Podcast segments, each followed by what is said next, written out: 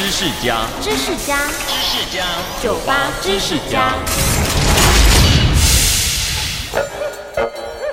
蓝鲸是地球有史以来最庞大的生物，它比最大的恐龙大三倍，体重跟两千七百个人加起来的重量差不多。光它的舌头就比一只大象来得重，心脏跟一辆小轿车一样大。